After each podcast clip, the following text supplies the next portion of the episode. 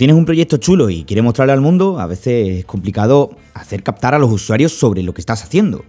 Hay que meter mucho hincapié en redes sociales y sobre todo buscar la forma de indexar lo mejor posible en Google para que te encuentren de una forma más sencilla. A día de hoy ya puedes decirle a la gente, oye, búscame en Google por R sostenido, me, cago en la leche, que, aparece mi proyecto. Mi web, mi podcast, las distintas plataformas, la newsletter, el merchandising, Amazon. ¡Fua! Locurón, chaval.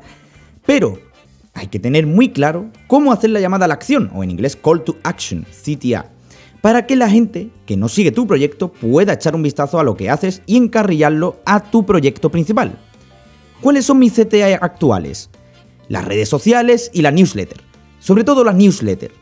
Te cuento cómo a día de hoy está funcionando la newsletter en cuanto a números, clics y suscriptores y cómo podría mejorar el contenido en las distintas plataformas para llegar a más personas. Esto es R Sostenido Plus, la modalidad premium del podcast R Sostenido. Suscríbete al premium para poder escuchar el episodio completo. Venga, anda, dos cafés al mes. Pura cremita. Canelita en rama. No te lo pienses dos veces. Me haría muy feliz. Pero, pero, pero que muy feliz, ¿eh? O, sea, feliz, feliz. No, no al punto excitado, pero feliz. Como, como cuando ganas una partida en la feria las latas y te dan el oso gigante, ¿no? Así de feliz. O, no, ya lo que tú decidas. pero muy feliz, ¿eh? Oye, ¿por, ¿por qué se está desvaneciendo la voz? Quiero dejarte más claro que me harías